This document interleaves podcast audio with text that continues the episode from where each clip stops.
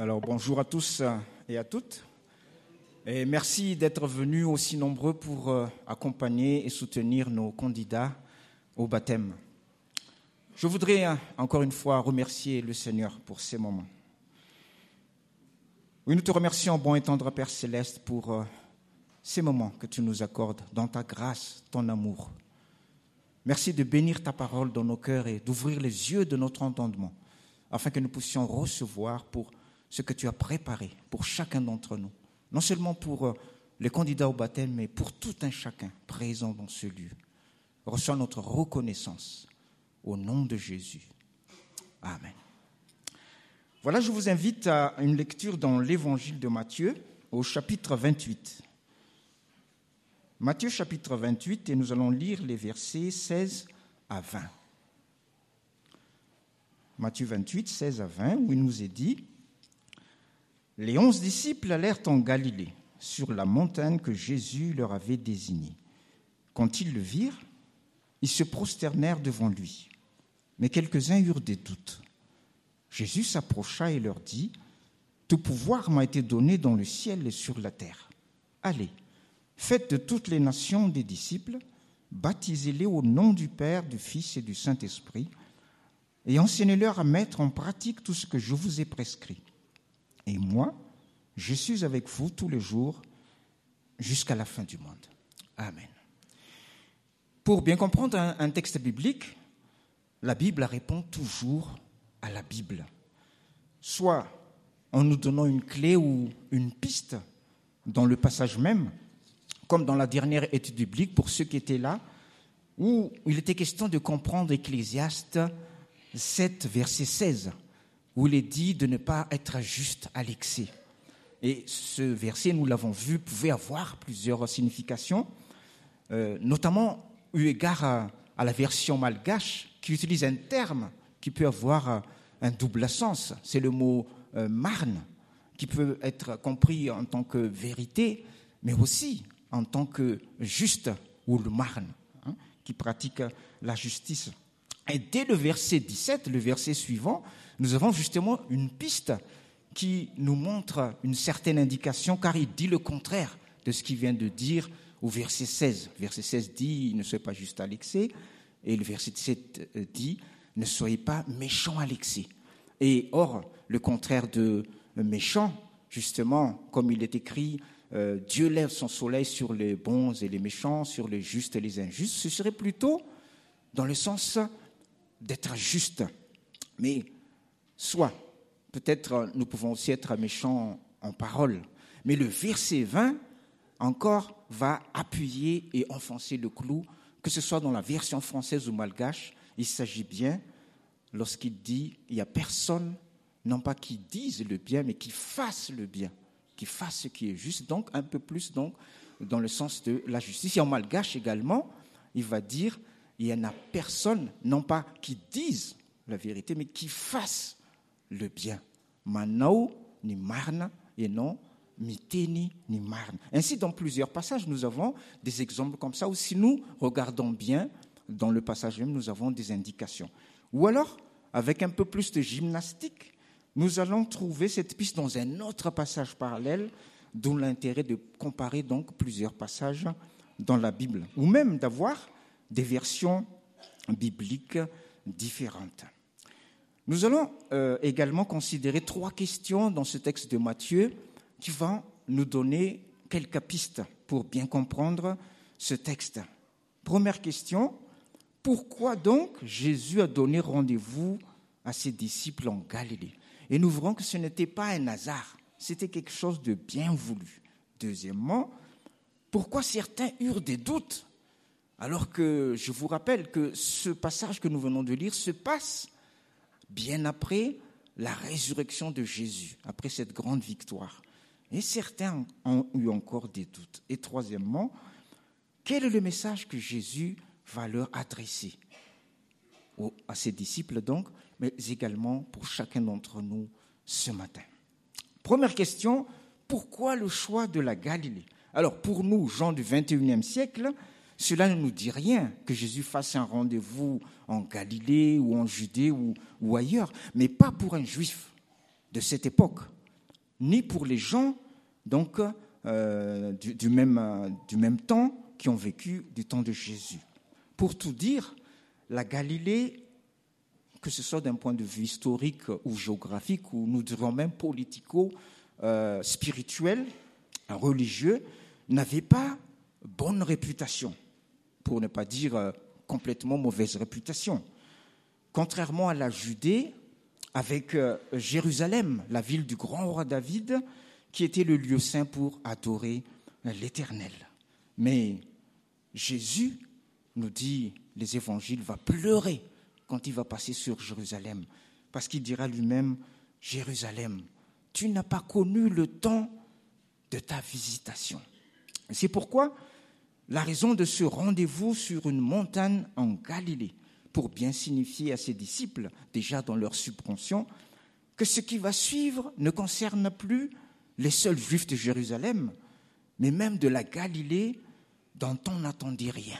Figurez-vous que lorsqu'on parle de la Galilée, c'était toujours en termes péjoratifs.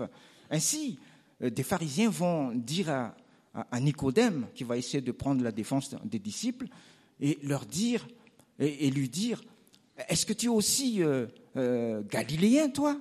Bon, à notre époque, on va dire quelque chose d'un peu plus grossier, hein, quand quelqu'un ne comprend pas bien ou même on dira, euh, vous savez, Tanav c'est-à-dire quelqu'un qui vient pour la première fois, donc il est un peu perdu. Et ces pharisiens disaient, est-ce que tu es aussi toi galiléen? Regarde bien et tu verras qu'il n'y a pas de prophète qui vient de la Galilée.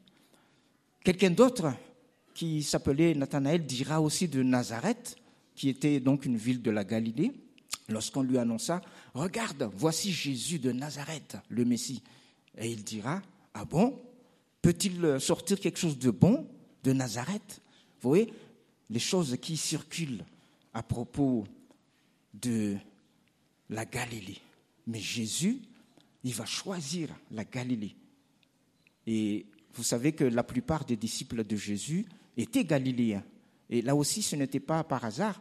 Quand il pria, nous dit l'évangile de Luc, toute la nuit, il va jeûner, prier pour choisir les douze disciples, douze chiffres symboliques qu'il va former particulièrement, eh bien, la plupart d'entre eux étaient de la Galilée. Eh bien, la Galilée méprisée par les hommes, certes, mais choisie par le Seigneur. C'était aussi le lieu de son premier miracle et de la plupart de ses prodiges. Peut-être que ce matin, quelqu'un est dans cette situation d'un Galiléen, peut-être méconnu ou même méprisé par les hommes, mais le Seigneur t'appelle. Écoute son message. Le rendez-vous du Seigneur est en Galilée ce matin, ta Galilée à toi. Deuxième question, pourquoi certains eurent des doutes? Nous venons déjà de voir, donc, euh, d'après ce que nous venons d'entendre par rapport à la Galilée, qui a été choisie par Jésus, une raison déjà de douter, parce que peut-être que certains s'attendaient plutôt à aller à Jérusalem, pourquoi la Galilée? Il faut dire que Jésus ne suit pas du tout le protocole.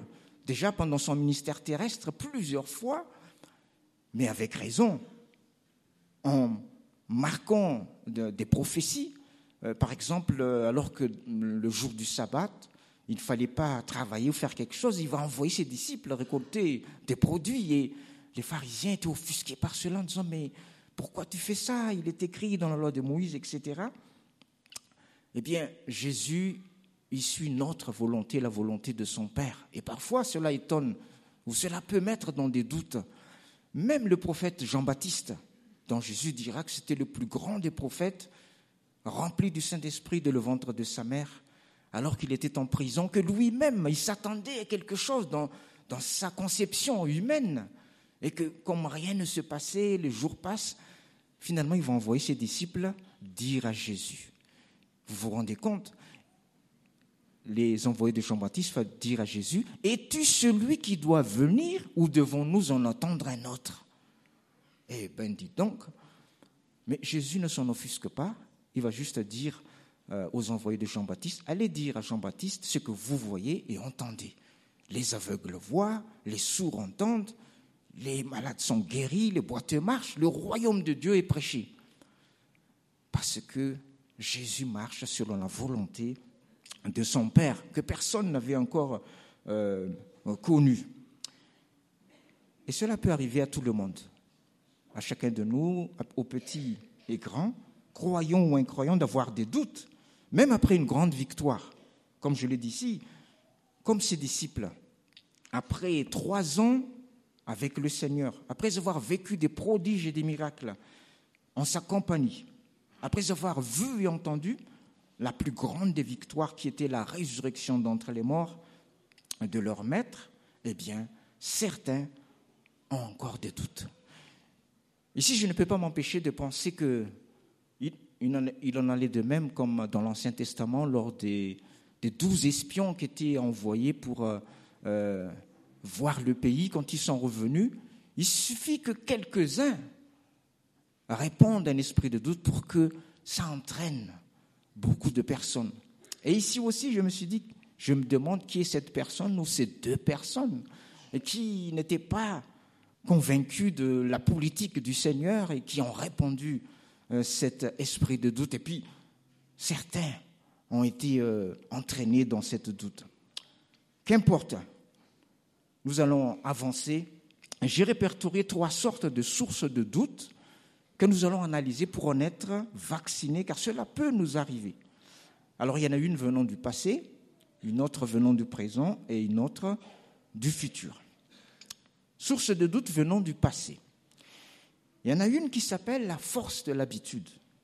Il y a déjà l'habitude qui a une certaine puissance d'entraînement, mais en plus, une force qui va l'appuyer avec le temps et la pratique, comme euh, les habitudes d'une tradition qui rend difficile donc le changement. Est-ce que vous avez essayé de changer brusquement les traditions ou les habitudes enracinées de quelqu'un? C'est très difficile, n'est-ce pas? C'est comme une voiture qui roule la vive allure et qui va aborder un tournant. Vous savez ce qui se passe? Si la voiture ne ralentit pas avant le tournant, qu'est-ce qui se passe? Bravo, par ici. C'est le tonneau garanti. Et le Seigneur Jésus a bien pris soin quand il va faire aborder ce tournant à quelqu'un, le tournant de sa conversion ou de sa repentance, de la faire ralentir. Par exemple, quand il va rencontrer une femme samaritaine, il ne lui dit pas tout de suite Oh, toi, dont tu as tant de maris et le dernier n'est même pas ton mari, repens-toi. Là, c'est le tonneau garanti dans la tête de la personne. Hein. Non, qu'est-ce que Jésus lui dit? Il, va dire à la femme samaritaine Donne-moi à boire. Et ça, ça fait ralentir parce que ça fait réfléchir. La femme samaritaine dit Comment toi qui es juif, tu me demandes à boire? Parce que les juifs, euh, les Juifs n'adressent pas la parole à une femme déjà, mais là en plus c'est une Samaritaine, donc une femme étrangère. Et il y a tout un processus qui fait qu'elle va poser des questions, Jésus va pouvoir lui répondre. Et au final, elle va arriver au tournant de sa repentance et de sa conversion sans tonneau. Elle va même appeler tout le village en disant Venez, j'ai rencontré le Messie. Et nous pouvons prendre le son de ça. Un jour, j'ai vu quelqu'un qui, pensait être chrétien, qui a dit à une dame, une dame déjà avec un crucifix sur euh, la poitrine, et qui lui dit comme ça, hein, de vive voix, euh, euh, dans un premier contact, jette ça à la poubelle, c'est diabolique. Alors, je vous dis que soit la personne n'écoute parce qu'elle se souvient, mais ça va être le tonneau dans sa tête parce que c'est trop, hein, c'est comme une douche froide, comme on dit, soit elle va se défendre et elle va s'endurcir, eh bien, elle n'arrivera jamais à la conversion. Oh, notre but, ce n'est pas de, juste de dire les quatre vérités, comme on dit, mais c'est de gagner les âmes, n'est-ce pas? Et d'où c'est très important pour nous euh, d'aborder les personnes en comprenant leur situation. Un jour, mon épouse et moi-même avons été invités à une rencontre familiale. Et dans cette rencontre familiale, il y avait une tante qui était, on va dire, la championne la protectrice des traditions malgaches, notamment du retournement des morts. Non seulement cela, mais comme on dit en malgache, c'était, euh, je le traduis comme ça, hein, excusez-moi, c'était le dernier pont de la volaille, c'est-à-dire à Kangassis Nanamburan. Voilà. Et oui, c'est-à-dire, pour ceux qui ne savent pas, c'était la, dernière vivante de, de. Et donc, il fallait prendre des gants avec elle, et quand elle parle, il faut l'écouter, quoi. Surtout que de toute manière, quand elle parle, vous ne pouvez pas en placer une. Et le Seigneur nous a fait grâce, nous avons pu quand même en placer quelques-unes. Parce que c'est elle qui a ouvert des hostilités en nous disant direct, alors euh, vous deux, euh, vous n'êtes pas pour le retournement des morts. Elle a posé cette question parce que certainement elle avait préparé ses arguments, mais le Seigneur aussi. Et euh, nous avons pu exprimer tout notre respect envers euh, les personnes, envers également euh, les traditions du moment, que cela est conforme à la parole de Dieu. Et elle nous a écoutés, puis bon, elle a sorti enfin sa mitrailleuse, vous savez, tout ce qu'on peut dire. Oui, vous n'êtes pas là, s'ils ne sont pas là, etc., etc. Mais Dieu merci, cela s'est bien terminé. Nous, nous avons dit que nous, nous allons prier, nous laissons libres les personnes, nous ne forçons pas les personnes, mais c'est à chacun sa liberté. Et avec le temps, vous ne savez pas ce qui s'est passé? Le Seigneur a agi. Cette tante a abandonné euh, la pratique du retournement des morts. Évidemment, c'était trop lui demander de venir euh, demander pardon chez nous, ou même de changer d'église en venant à la.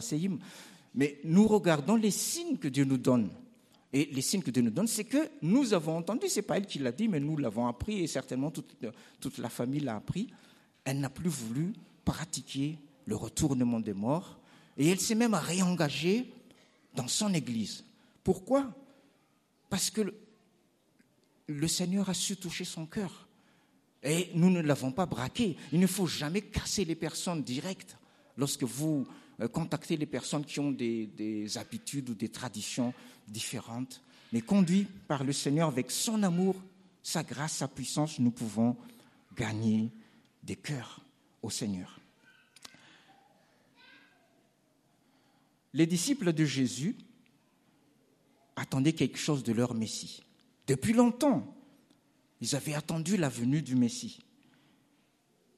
Et les trois ans que Jésus avait passés avec eux, de son ministère donc, c'était trois ans de préparation et de ralentissement.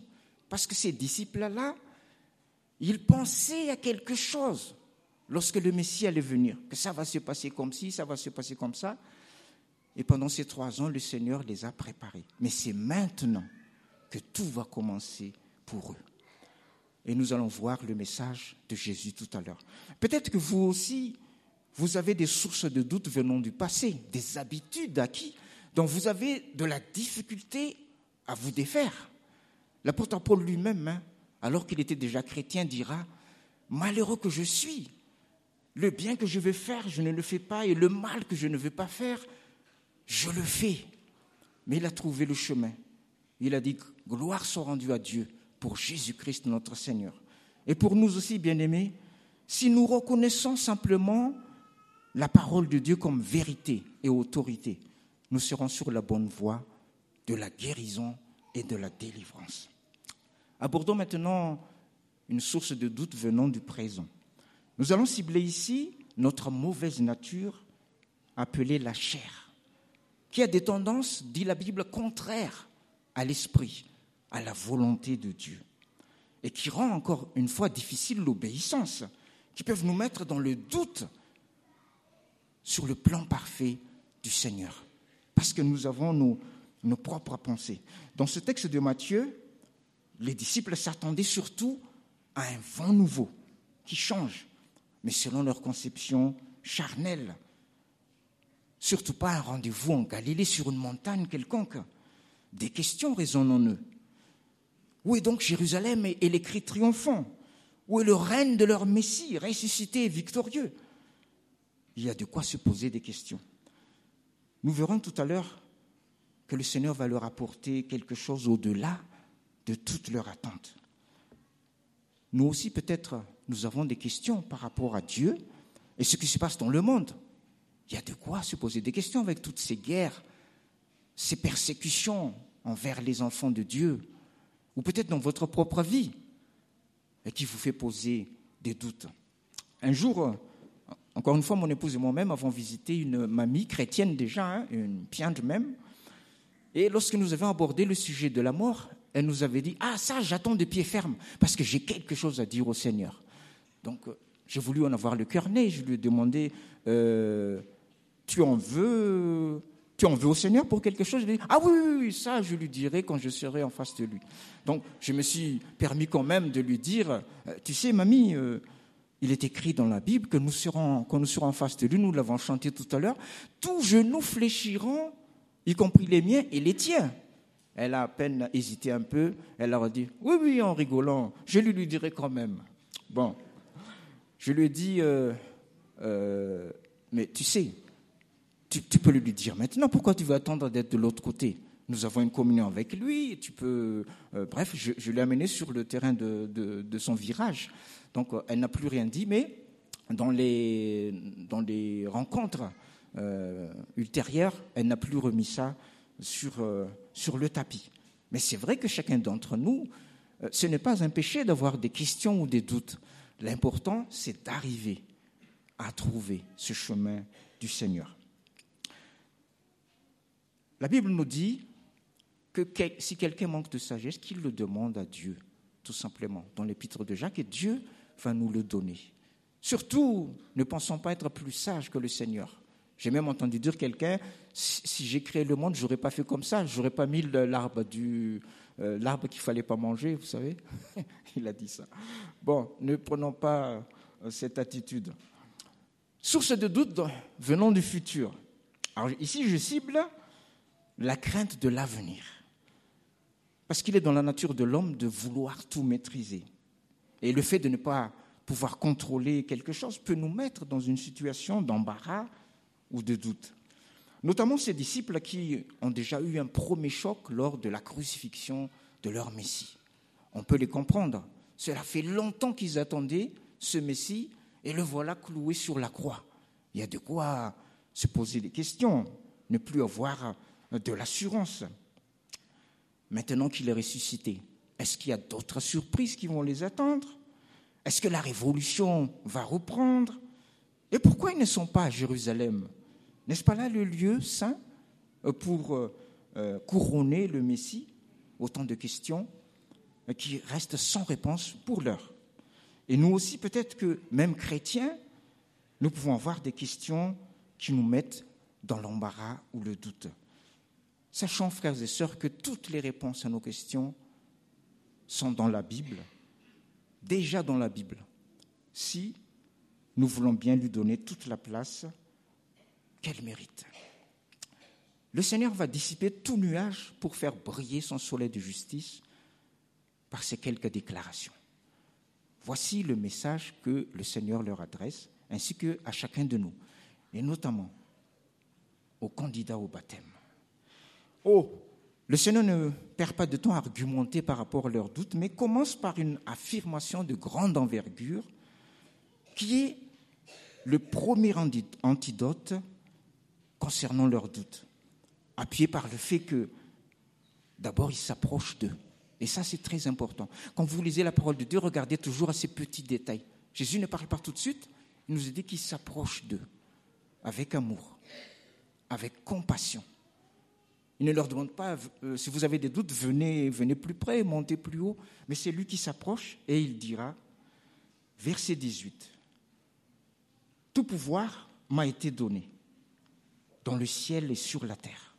Cela rassure de savoir que nous sommes du côté du plus fort, quelqu'un qui nous comprend et qui nous aime. Deuxièmement, Jésus les envoie avec une mission de grande envergure également, appuyant le fait qu'il a reçu tout pouvoir et qui manifeste sa véritable vocation messianique. Ah, vous attendez quelque chose de très grand. Je vais vous en donner quelque chose de très grand, qui dépasse tout, votre entendement. Et cela va donner un sentiment de force et d'autorité. Ce n'est pas pour des, des choses banales que le Seigneur va leur envoyer. Il va leur dire, allez, faites de toutes les nations des disciples, les baptisons au nom du Père, du Fils et du Saint-Esprit. Verset 19. Je voudrais scanner un peu ce verset de l'Écriture, à commencer par ce verbe aller. Je vais vous demander de ralentir, même de faire une pause, parce qu'il y a un tournant juste devant. Un tournant que beaucoup ne voient pas. Euh, il y, en a une qui, qui, va tout droit et la plupart vont tout droit. Pourquoi? Parce que c'est vrai que dans le dictionnaire, on dit que c'est un ordre impératif, un commandement. Oui, dans le dictionnaire, oui, ou en français, mais pas dans l'esprit du Seigneur. Je vais vous euh, expliquer cela. La Bible nous dit que Jésus, le Fils de Dieu, ne faisait que ce qu'il voyait faire par le Père. Évangile de Jean, le Fils ne fait rien de lui-même, mais uniquement ce qu'il voit procéder du Père. Ils sont dans la même communion, dans le même esprit. De même que le Père nous attire à lui par des cordages d'amour, cordages d'amour, c'est-à-dire avec compassion, avec patience, avec miséricorde, mais pas avec force. De même, Jésus nous attire à lui par des cordages d'amour. Tout à l'heure, nous allons entendre le témoignage des candidats au baptême et nous allons voir comment Jésus les a attirés à chacun à lui. Le Père également nous envoie avec des cordages d'amour. De même, Jésus nous envoie avec des cordages d'amour. Je vais donner deux témoignages et vous comprendrez. Deux familles avec chacun leurs enfants. La première famille va justement donner un ordre, un commandement impératif à ses enfants en disant Tu dois aller à l'église. Là, c'est très impératif. Hein. peut-être que leurs enfants vont aller à l'église, mais peut-être que le cœur n'y sera pas. Un jour, euh, un frère s'est approché de moi et m'a dit Frère Johnny, est-ce que vous pouvez prier pour mes enfants? Ce n'était pas ici, mais c'était en, France. Euh, j'ai dit euh, Oui, qu'est-ce qui se passe? Il m'a dit J'ai vu vos enfants, même quand vous n'êtes pas là, vos enfants viennent à l'église avec joie. Mais mes enfants, même quand je les force, ils ne viennent pas. Et effectivement, j'ai remarqué euh, ces enfants, euh, une première fois, ils restaient à l'entrée de l'église. Je crois qu'ils attendaient l'heure.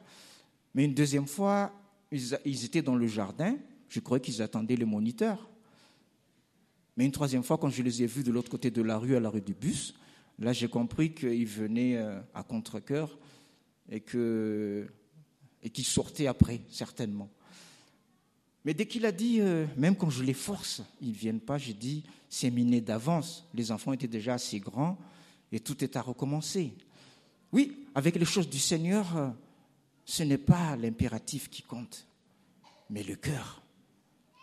Et l'autre famille, quand tout le monde veut aller à l'église, il n'y a pas besoin de, les forcer. Tout le monde dit allons. Je vais vous donner encore un autre témoignage. Euh, le Seigneur nous a fait grâce d'avoir trois enfants. Et le troisième, le, petit, donc, euh, ma femme m'a dit, il avait 5 ans, mais il me semblait quand même que c'est trop petit pour euh, ce qui s'est passé. Moi, j'aurais dit 7, 8, mais qu'importe, à 5 ou 8, il était petit. Et il me voyait aller, à euh, enfin, tous les jeudis, donc, sortir de la maison. Je ne sais pas ce qu'il voyait, mais un jour, il m'a demandé, où est-ce que tu vas comme ça, papa, tous les jeudis? Alors, tous les jeudis, je lui ai expliqué que j'allais à une réunion de cellules de quartier en étant co-responsable de, la réunion. Et je lui ai expliqué. Et là, il me dit, est-ce que je peux venir avec toi? Bon, je dois vous dire que je n'étais pas préparé à cela à cette époque. Euh, puisque la plupart des cellules, pour ne pas dire euh, la totalité, il n'y avait que des grandes personnes, des personnes âgées, mais il n'y avait pas d'enfants. Donc, bon, j'ai essayé de, honte à moi, hein, de, le décourager en disant, oui, tu vas t'ennuyer, euh, tu vas t'endormir. Il a répondu fermement, je ne dormirai pas.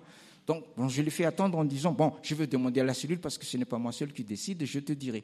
Je dois vous avouer que j'avais espéré que la cellule dise, non, il est trop jeune, il faut le laisser à la maison. Et quand je leur ai demandé, ils ont tous dit, oui, laisse-le venir, c'est bien. Mince alors. bon, je dois avouer aussi que euh, il me semblait qu'il voulait que le petit vienne, non pas pour qu'il soit sanctifié, mais parce qu'il était mignon qu'il voulait le voir.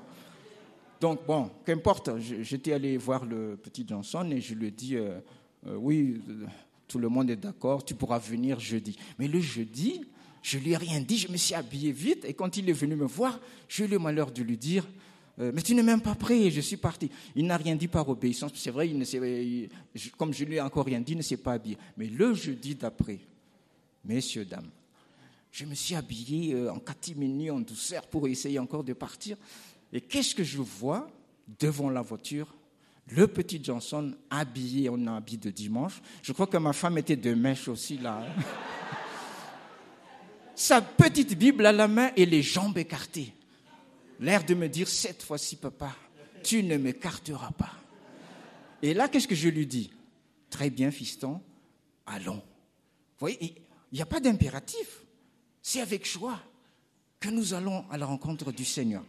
Et donc, euh, voilà, une petite euh, mise au point par rapport euh, à ce verbe quand il s'agit du service du Seigneur. Et Jésus continue en disant donc, faites de toutes les nations des disciples. Ce n'est pas faites de quelques personnes des gens touchés, mais toutes les nations quantitativement et des disciples qualitativement. Vous vouliez une révolution messianique Vous voilà servi. Il y a de quoi booster le moral. Deuxième antidote. Jésus continue en disant Baptisez-les au nom du Père, du Fils et du Saint-Esprit. Là encore, ce n'est pas sensibiliser-les un peu, mais baptisez-les au sens propre et originel de immerger-les, c'est-à-dire plonger-les, pas un peu, complètement. Dans quoi Ou en qui? Non pas au nom d'un homme, qui soit prince ou qui soit roi, pas au nom du président ou du secrétaire général de l'ONU, mais au suprême nom du Père, du Fils et du Saint-Esprit. Une véritable action messianique, messieurs, dames. Troisième antidote. Et pour compléter le tout, après leur avoir dit d'enseigner tout ce qu'il a prescrit, non pas la moitié, mais tout ce qu'il a prescrit, le Seigneur va leur promettre qu'il sera avec eux tous les jours jusqu'à la fin du monde. On ne peut mieux rassurer quelqu'un que de promettre sa présence et son assistance tous les jours. Oui, bien-aimé candidat au baptême, votre engagement n'est pas un engagement. C'est vrai que la Bible dit que le, baptême, c'est l'engagement hein, euh, d'une conscience pure envers Dieu, mais vous n'êtes pas seul. Déjà, vos amis, vos familles sont là. L'Église est là avec vous, vous accompagnons dans cette démarche. Et surtout, le Seigneur se réjouit de votre engagement. Et dans le ciel, il y a une fête en ce moment. Car pour un seul pécheur qui se repent, il y a de la joie dans le ciel. Et tous les anges se réjouissent de votre engagement. Oui, je répète ces paroles de Jésus. Et je ne l'ai pas dit tout à l'heure, mais maintenant je le dis. C'est pourquoi j'aime beaucoup cette version euh, second 21, parce qu'il va ajouter quelque chose pour euh, bien signifier cet esprit de Jésus quand il dira, Jésus euh, s'approcha et leur dit, tout pouvoir m'a été donné dans le ciel et sur la terre, il dit, allez donc. Vous voyez la différence Si on dit juste aller, ça pourrait être allez Le fouet à la main, mais allez donc, voyez Et faites toutes les nations des disciples, baptisez-les au nom du Père, du Fils et du Saint-Esprit, et enseignez-leur à mettre en pratique tout ce que je vous ai prescrit, et moi je suis avec vous tous les jours, jusqu'à la fin du monde. Qui que tu sois, chacun d'entre nous, quel que soit ton parcours et les épreuves que tu as traversées, tu as une importance capitale pour le Seigneur. Tu es infiniment précieux à ses yeux. Chacun d'entre nous, autant que nous sommes, est rempli d'une grande assurance pour toi, d'une grande estime, d'un grand amour. Il te confie une grande mission, la plus belle de toutes, en te disant, tu peux le faire, car je suis avec toi et avec mon assistance, tu porteras du fruit. Oui, pour chacun. Jésus te confie une œuvre d'amour utile et bénie jusqu'à son retour. Cette sainte tâche, veux-tu l'accomplir sans, pour lui sans relâche, sans jamais faiblir? Alors prie, agis jour après jour, sans brancher, suis ton Sauveur avec amour, sois fidèle et obéissant, et le Maître rendra ton travail puissant. Alors, soyez bénis, et en particulier aux candidats au baptême, je vous dis au nom de Jésus, et pour chacun de nous aussi, hein, allez avec la puissance de son esprit. Prions. Merci Seigneur pour euh, ta parole, qui est la vérité, qui est le témoignage de ton amour, de ta patience, de ta miséricorde à notre égard, de ta préparation, afin que nous puissions arriver au rocher que nous ne pouvons pas atteindre avec notre propre force. Bénis-la dans chacun de nos cœurs afin qu'elle porte du fruit. Et Seigneur, par l'action de ton esprit, qu'ils puissent porter du fruit dans leur vie. Au nom de Jésus. Amen. Merci pour votre attention. Je redonne le micro à Serge.